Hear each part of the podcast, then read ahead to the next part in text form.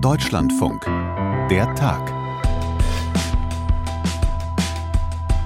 Wenn man diese Elend einmal beenden möchte, wenn man ähm, diese Kriege, Terror ähm, hinter sich haben muss und will, Ahmad Mansour, heute Morgen bei uns im Deutschlandfunk. dann muss man vor allem in Gaza ein Versöhnungsprojekt danach starten. Es geht in den Dimensionen wie Deutschland 45. Ahmad Mansour, also der deutsch-arabisch-israelische Psychologe und Publizist. So wie er machen sich auch in Israel gerade viele Menschen Gedanken darüber, wie es mit dem Gazastreifen langfristig weitergehen kann. Über diese Debatte habe ich mit Clemens Fehrenkotte gesprochen, unserem Korrespondenten in Tel Aviv. Wir reden heute aber auch über Benjamin Netanyahu. Der hat ja jetzt einer Feuerpause zugestimmt, nach viel Druck aus Washington. Und trotz dieses Zugeständnisses bleibt er seiner Linie treu. We're doing everything in our power to reduce uh, civilian casualties, uh, and I think the uh, the war is proceeding well. We're going to continue until we eradicate Hamas. Wir tun alles, um zivile Opfer zu vermeiden, aber trotzdem machen wir weiter, bis wir die Hamas ausgelöscht haben, sagt also Benjamin Netanyahu in einem Fox-Interview gestern Abend. Auch dazu gleich mehr. Und Australien erklärt sich bereit, Klimaflüchtlinge aufzunehmen, und zwar vom Inselstaat Tuvalu im Pazifik. Unsere Korrespondentin Lena Bodewein sagt uns, wie dieses Abkommen mit Australien zustande gekommen ist und was es langfristig für die Pazifikregion bedeuten könnte. Alles an diesem Freitag, dem 10. November. Hier ist Tobias Armbruster. Hallo. Feuerpausen also für den Gazastreifen. Clemens, warum hat Israel dem jetzt doch zugestimmt? Der Druck aus Washington vor allen Dingen, aber auch anderen äh, verbündeten Partnerländern Israels, der Druck aus Washington war viel zu groß geworden. Joe äh, Biden, der US-Präsident, hat äh, mehrfach in den wenigen Telefonaten, die er seit seiner Kurzbesuch hier in Israel mit äh, Premier Netanyahu hatte, immer wieder gesagt, ja, sie, wir machen militärisch und politisch stärken wir ihnen den Rücken und stehen komplett hinter ihnen. Aber sie müssen sehen, dass für die äh, Bevölkerung im Gazastreifen das nicht alles zu einem kompletten Desaster wird. Dieser Druck ist größer geworden. Und äh, gestern haben wir es dann mitbekommen, dass dann die Meldung wurde ja auch dann vom Weißen Haus in Form des Sprechers des Nationalen Sicherheitsrats Kirby bekannt gegeben, dass es eben diese vierstündige humanitäre Feuerpause gäbe, die dann allerdings äh, abends hier in Israel in Form des Premierministers und auch Verteidigungsministers modifiziert worden ist. Beide sagten, die Kämpfe gehen weiter. Wir werden hier nicht irgendwie für in, in Gesamtjahr eine vierstündige Pause machen, sondern vielleicht graduell und punktuell wo es gerade militärisch aus der Sicht der Israelis funktionieren würde. Gegenwärtig stand jetzt 14.21 Uhr hiesige Ortszeit, deutet bislang nichts darauf hin, dass es äh, die angekündigte humanitäre Feuerpause bereits gäbe. Was erhofft man sich denn von diesen Feuerpausen in Washington und auch in Jerusalem? Ich glaube, das Interesse von Washington ist einfach, dass die arabischen Verbündeten der USA und nicht nur die zunehmend ähm, von der Fahne gehen, kann man fast sagen, dass all das, was bislang hier mit aufgebaut worden ist, auch von der Vorgängerregierung Trump, muss man auch dazu sagen, also Abraham-Akkord, dass also dass äh, diejenigen Staaten, die bislang noch keine diplomatischen Beziehungen hatten mit Israel, aufgenommen hatten, Bahrain, Vereinigte Arabische Emirate, mit Saudi-Arabien stand es kurz bevor, das äh, ist alles äh, gefährdet gegenwärtig. Insofern ist das das Interesse Washingtons und vor allen Dingen der Außenminister Blinken, der zurzeit jetzt in Indien ist, wird auch mit den Worten zitiert, daraus kommt das, geht das auch ein bisschen deutlicher vor. Er sagt, es passiert viel, viel zu wenig. Und das ist schon sehr, sehr deutlich. Auch nach dem G7-Treffen hat er dann auch gesagt, also es gibt hier keine Fremdbestimmung der Palästinenser nach einem Kriegsende, wann immer das sein sollte. Und die israelischen Streitkräfte haben man sich dann deutlich gemacht, es gibt das nur sehr punktuell. Das ist das höchste der Gefühle, was wir machen können. Denn unser Interesse ist es, mutmaßliche Hamas-Kämpfer und Einrichtungen zu zerstören. Und Clemens, wie wird das in Israel generell gesehen, dass sich die USA da ja jetzt in diesem Konflikt, in diesem Krieg doch etwas anders positionieren als in vorangegangenen Konflikten in Israel? Also eine zweifache Antwort. Zum einen, was die politische Klasse angeht und das Militär, äh, wissen die, dass das, wie es so schön heißt, Zeitfenster nicht ewig offen ist. Allerdings nach hiesigen Planungen auch und auch Überlegungen dürfte das aus Sicht der zumindest der Armee und hier der äh, Regierung über nicht nur Wochen, sondern Monate, zum Teil auch Jahre hinweggehen. Denn die Intention liegt auf der Hand. Sie wollten zusehen, dass es nie wieder zu einem solchen verheerenden Terroranschlag auf Zivilisten und auf Mitbürger, egal ob sie Uniform haben oder nicht, mit Verschleppten jemals kommt. Und um das auszuschalten, ist es hier an sich komplett Common Sense zu sagen, das ist in Ordnung. Das Zeitfenster, was zweite Antwort, bei der Diplomatie jetzt inzwischen sich zu schließen droht aus israelischer Sicht, ist zurzeit halt noch offen aus dem Zeitraum zwischen Thanksgiving, dem amerikanischen Thanksgiving, Ende November und Weihnachten. Das ist soweit im Prinzip wohl auch von Seiten des Weißen Hauses signalisiert worden. Sie haben nicht ewig Zeit dafür. Insofern kommen hier zurzeit zwei unterschiedliche Interessen zum Tragen. Dritte Bemerkung noch.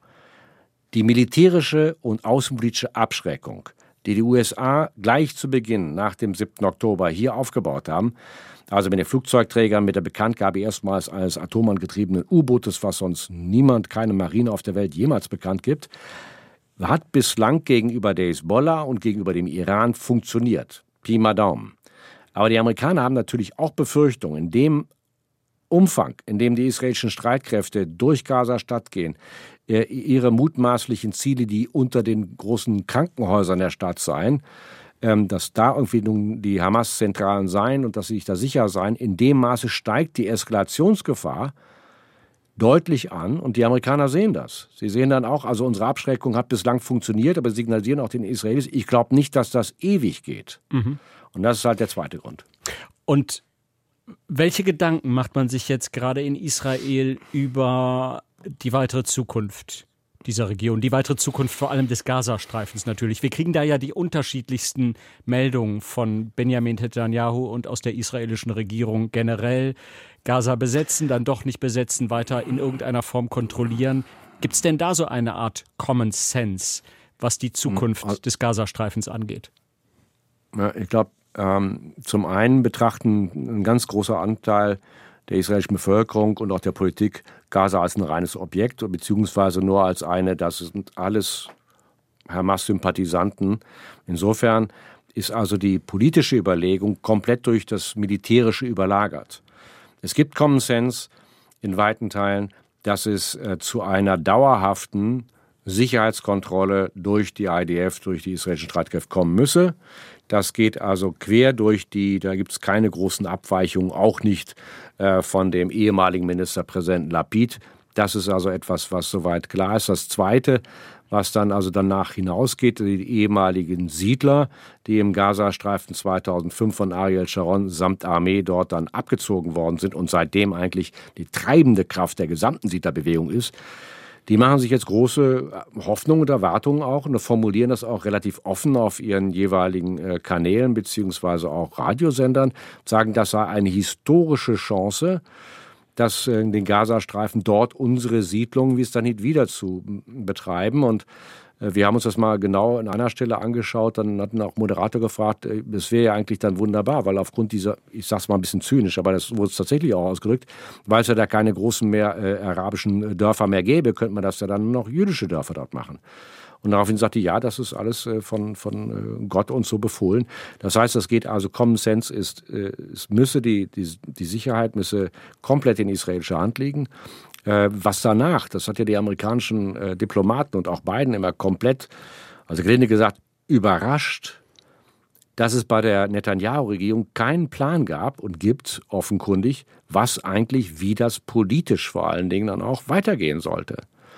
Und insofern ist das also ein offenes Feld und in das stoßen allerdings dann also auch äh, unter anderem halt auch die Vereinigten Staaten, die, die mit, mit äh, Blinken klar gesagt haben, dass also drei Sachen nicht gehen. Keine Wiederbesatzung, keine gewaltsame Vertreibung von Palästinensern und vor allen Dingen dann also auch keine äh, Fremdbestimmung, sondern Palästinenser müssten den Gazastreifen nicht nur den dann hinterher dann auch regieren können. Und sagt man da in Israel, okay, das gilt, so können wir das machen? Das sagt kein Mensch. Mhm. Das okay. sagt kein Mensch. Äh, Dann noch ganz kurz, Clemens. Was bedeutet das alles jetzt für die Zukunft von Benjamin Netanyahu, für seine politische Zukunft? Also er ist beim Großteil seiner Landsleute komplett unten durch. Nicht allein wegen des kompletten Staatsversagens am 7. Oktober, sowas hat es seit 75 Jahren Staatsgründung nie gegeben, so einen massivsten, äh, brutalen Terrorangriff. Und dann sagt der Regierungschef, der seit fast ein anderthalb Jahrzehnten in der Regierung ist und sich immer als Mr. Security präferiert hat, ich bin nicht daran schuld. Und das ist etwas, was bei diesem ganzen traumatischen Erlebnis auch von israelischer Seite her, das war das, das der Tropfen, der dieses berühmte Fass zum Überlaufen gebracht hat und gesagt, das geht nun gar nicht. Ähm, ein Großteil der Leute wollen, dass er entweder noch während des Krieges oder unmittelbar danach zurücktritt. Aber er äh, versucht mit seiner Koalition, die rechtsradikalen Koalitionspartner sind ja noch mit dabei, immer noch äh, Kurs zu halten. Und äh, die Bevölkerung allerdings ist, hat den Daumen da gesenkt, nur noch 18 Prozent eine Umfrage von Channel 13 im israelischen Fernsehsender, nur 18 Prozent wollen ihn überhaupt noch im Amt sehen. Clemens, dann vielen Dank. Bis dann, ciao. Climate change and sea level rise are deadly and existential threats to Tuvalu and low-lying atoll countries. We are sinking, but so is everyone else. Wir versinken, genauso wie alle anderen Menschen auch. Klare Ansage war das von Simon Kofi, dem Außenminister des Inselstaates Tuvalu. Seine Videobotschaft war das bei der Klimakonferenz in Glasgow vor drei Jahren. Und bei dieser Botschaft, da stand er, und dafür ist er ziemlich gefeiert worden, im Meer bis zu den Knien im Wasser. Oben drüber dann Hose, Jackett und Krawatte. Tuvalu im Pazifik. Das sind neun Inseln mit 11.000 Einwohnern und dieser Inselstaat, der erlebt den Klimawandel in Extremform. Unwetter und Überschwemmungen können da alle Lebensgrundlagen zunichte machen. Und viele befürchten, dass dieser Inselstaat irgendwann in den kommenden Jahrzehnten ganz einfach im Pazifik verschwinden wird. Jetzt hat Tuvalu ein Abkommen geschlossen mit dem großen, mächtigen Nachbarn Australien. Und Australien erklärt sich darin bereit, die Menschen aus Tuvalu aufzunehmen. Unsere Korrespondentin Lena Bodewein beobachtet die Inselstaaten im Pazifik schon länger. Sie kann uns das alles genauer erklären. Hallo Lena. Hallo, guten Tag Tobias. Lena, Australien und Tuvalu, erklär uns das ganz kurz. Worauf haben sich die beiden Staaten da geeinigt? Die haben eine sogenannte Falepili Union gegründet, also ein, ein bilaterales Abkommen und Falepili ist äh, quasi auf äh, Tuvalu-Sprache ein äh, Abkommen, das den Wert der guten Nachbarschaft, der Fürsorge und des gegenseitigen Respekts beschreibt. So und darauf haben sie sich eben geeinigt und gesagt, wir Australien bieten euch an, Tuvalu, ihr könnt eure Leute hier zu uns schicken, ihr dürft bei uns leben und arbeiten und auch studieren. Und das sollen jetzt erstmal 280 pro Jahr sein. Und dann hat Australien sich auch noch verpflichtet, 16 ähm, Millionen australische Dollar, also etwa 10 Millionen Euro, auszugeben, um die Küstenlinien zu verstärken und auch um Land zurückzugewinnen. Also das wollen sie auch gleichzeitig probieren und auch Tuvalu zu verteidigen. Also jetzt bei militärischen oder sonstigen ja, Katastrophen, die dann drohen. Da heißt es jetzt in den Nachrichten immer, Australien erklärt sich bereit, Klimaflüchtlinge aufzunehmen. Ist das tatsächlich der, der Grund für dieses Abkommen, der Klimawandel?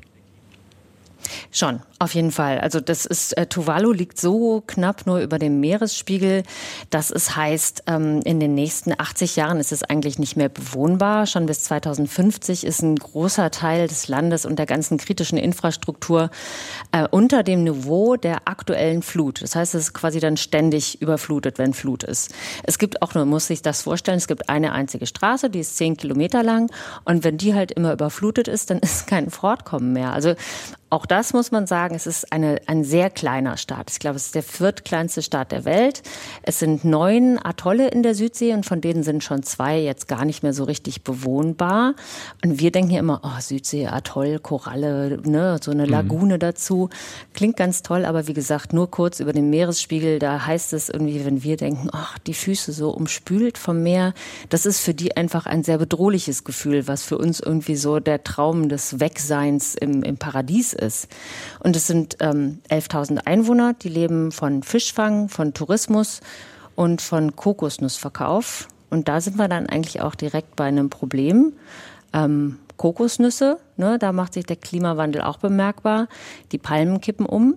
Es gibt ganz viel Erosion, weil immer stärkere Stürme kommen. Die Süßwasserspeicher versalzen und ähm, darum sind die Kokosnüsse oft auch leer, wenn sie dann geerntet werden oder eben auch viel kleiner. Und Tuvalu wirbt eigentlich auch seit Jahren dafür, für die, um, um die Aufmerksamkeit der Welt. Dann weiß vielleicht noch so von einer der vorigen Klimakonferenzen. Da stand der Außenminister mit seinem Rednerpult knietief im Meer. Mhm. Um darauf aufmerksam zu machen, auf diese bedrohliche Lage. Genau. Kann, kannst du es mal erklären? Ist der, der, das ist ja wirklich interessant. Tuvalu, wenn man sich das auf der Karte anguckt, anguckt tatsächlich mitten im Pazifik auf halber Strecke zwischen Australien und Hawaii. Also wirklich richtig, richtig viel Blau drumherum auf der Landkarte.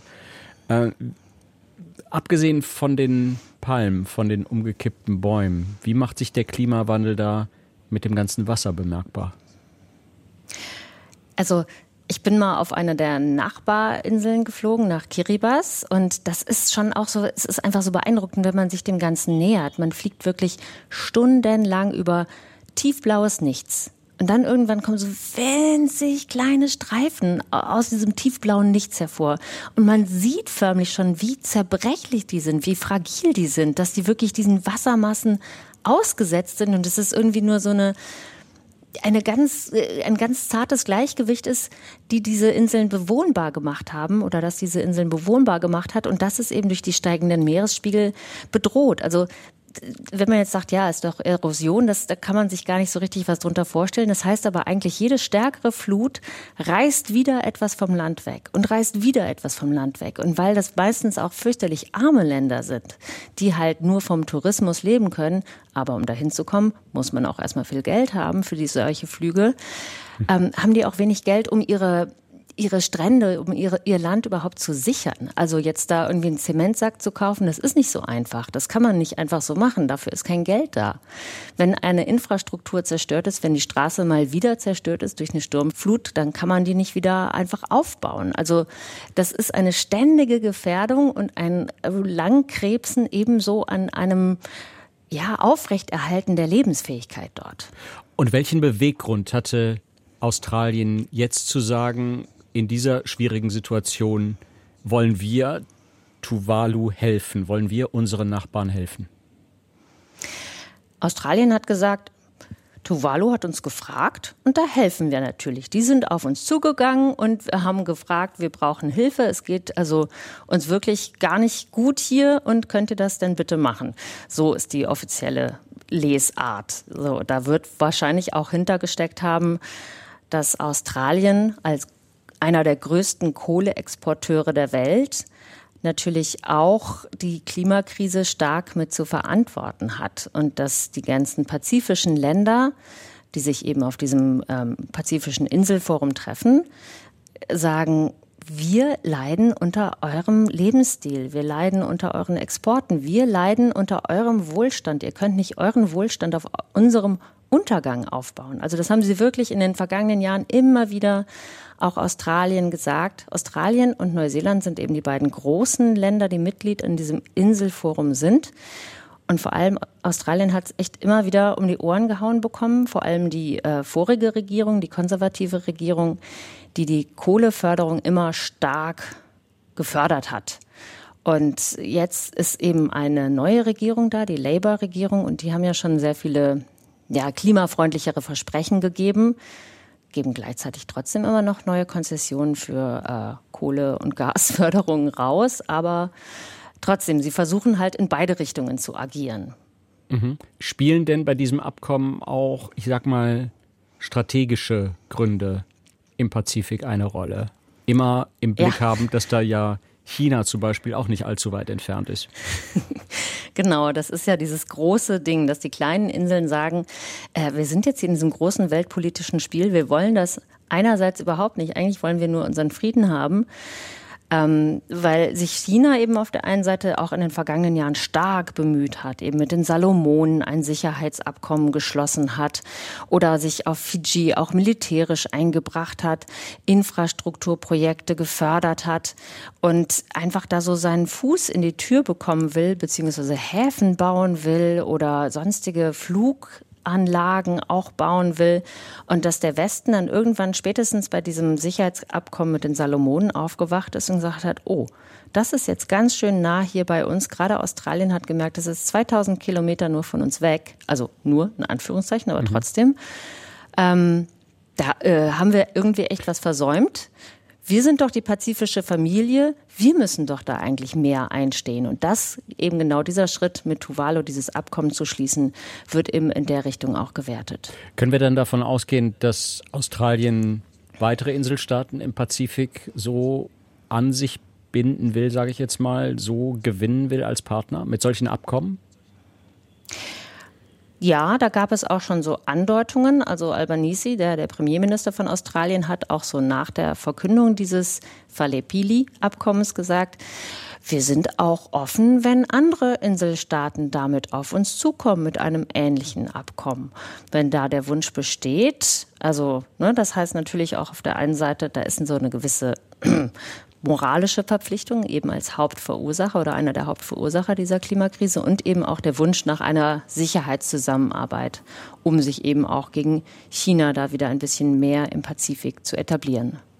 Also Australien und Tuvalu, die fangen jetzt erstmal an mit so einem Abkommen und erstmal auch nur mit sehr kleinen Zahlen an Einwanderungen, an möglichen 200 Menschen, hast du gesagt pro Jahr. 280. 280 ja. pro Jahr, die nach Australien kommen können. Das klingt jetzt wirklich äh, verschwindend gering. Können das in den nächsten Jahren mehr werden? Naja, so viele mehr müssen es gar nicht werden. Wenn wir es jetzt mal überschlagen, das würde dann in 40 Jahren wäre die ganze Bevölkerung quasi abgewandert, wenn man es jetzt so blöd rechnet. Mhm. Und es könnten bestimmt mehr werden. Also es haben sich beide Seiten offen gelassen, dass die Anzahl der Visa, die dafür ausgestellt wird, auch erhöht wird. Aber eigentlich, das hat der Premierminister von Tuvalu auch gesagt, ist er ganz froh, dass eben zu diesem Abkommen auch gehört, dass Australien eben die Küstenlinien wieder verstärken will oder dass sie verlorenes Land zurückgewinnen wollen. Denn eigentlich sind die ganzen Pazifikinseln nicht froh, wenn alle, die irgendwie schlau sind, arbeiten können, fit sind, jung sind, die Länder verlassen. Also eigentlich fänden sie es natürlich schöner, wenn sie da bleiben können und wenn eben auch die jungen, starken Leute auch das Land mit aufrechterhalten. Also Brain Drain soll gestoppt werden, sagte eben Nausea Catano. Und das war eben auch, also will sagen, vielleicht wollen sie gar nicht mehr dahin schicken. Vielleicht wollen sie gar nicht höhere Visa zahlen. Aber wie realistisch ist das denn, dass es Tuvalu, so ein Inselstaat, in, du hast es gesagt, in 40 Jahren tatsächlich noch gibt? Tja. Ich persönlich war ja da auf Kiribati, eben auf einer der Nachbarinseln. Mhm. Und auch auf Fiji habe ich schon einige Dörfer besucht, die eben schon ihre, ihre, Dörfer jeweils wieder weiter nach oben verlegen mussten. Oder ich habe auf Kiribati mit den Leuten gesprochen, die gesagt haben, ja, dann kommt eine Sturmflut und dann schnappen wir unsere Sachen und klettern schnell auf das Hüttendach, während das Wasser unten durchrauscht. Und das passiert immer häufiger. Also ich will sagen, glaube ich nicht mhm. halte ich nicht für sehr realistisch, dass der Wunsch da ist. Ich meine, jeder möchte eigentlich seine Heimat behalten und möchte nicht sich zu den Millionen von Klimaflüchtlingen zählen müssen.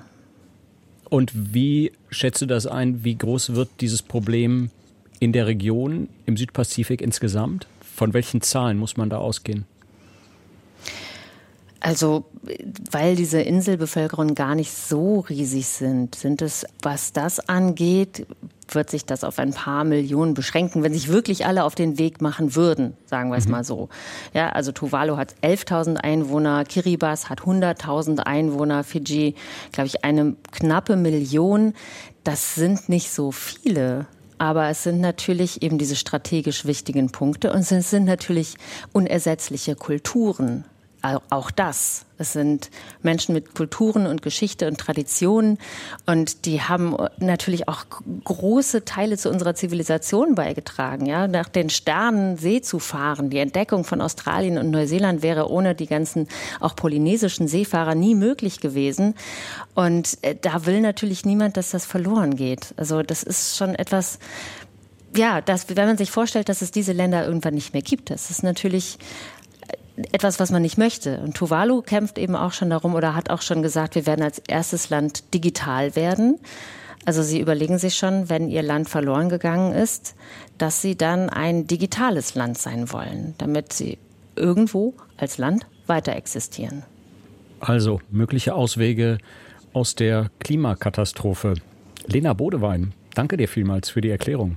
Gerne.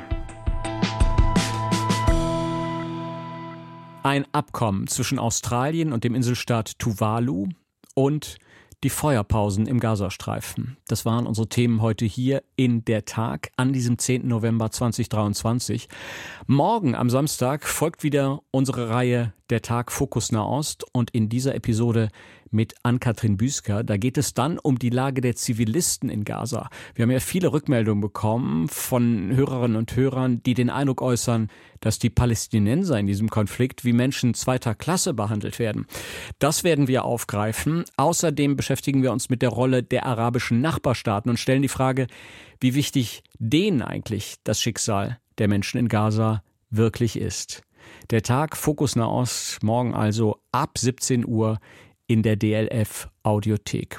Das war's für heute. Im Team waren an diesem Freitag Sandra Schulz und Tobias Armbruster. Wir sagen Danke und Ciao.